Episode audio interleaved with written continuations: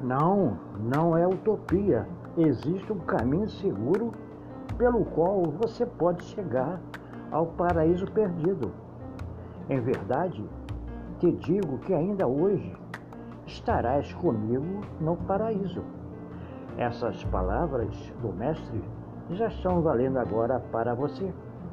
Existem no interior da criatura humana riquezas imensas, mais grandiosas do que todas as riquezas do universo, no mundo insondável do subconsciente, estamina inesgotável que contém a satisfação de tudo que o homem sonha e deseja para si.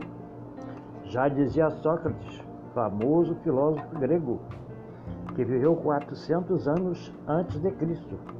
Em qualquer direção que percorras a alma, nunca tropeçarás nos seus limites. Felizmente, muitos cientistas já arregaçaram as mangas. Estamos no limiar de uma nova era. O homem é o rei da criação. Portanto, foi feito para ter completo domínio sobre a natureza, sobre os animais, sobre as águas, sobre a terra, sobre as plantas. Muito tem se falado também que o homem é imagem e semelhança de Deus e, consequentemente, em seu espírito, que é a parte do espírito infinito do qual procede, reside o poder infinito e a sabedoria infinita. Paulo de Tarso, quando chegou pela primeira vez em Atenas, na Grécia, foi falar ao povo na tribuna do Areopágo.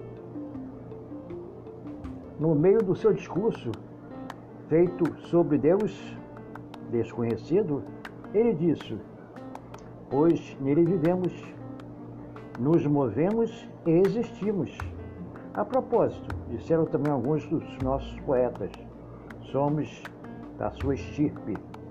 Veja bem, se somos da estirpe de Deus, em nosso interior existe uma energia divina que, quando utilizada, nos eleva a um nível de perfeição física, mental, material, emocional e espiritual.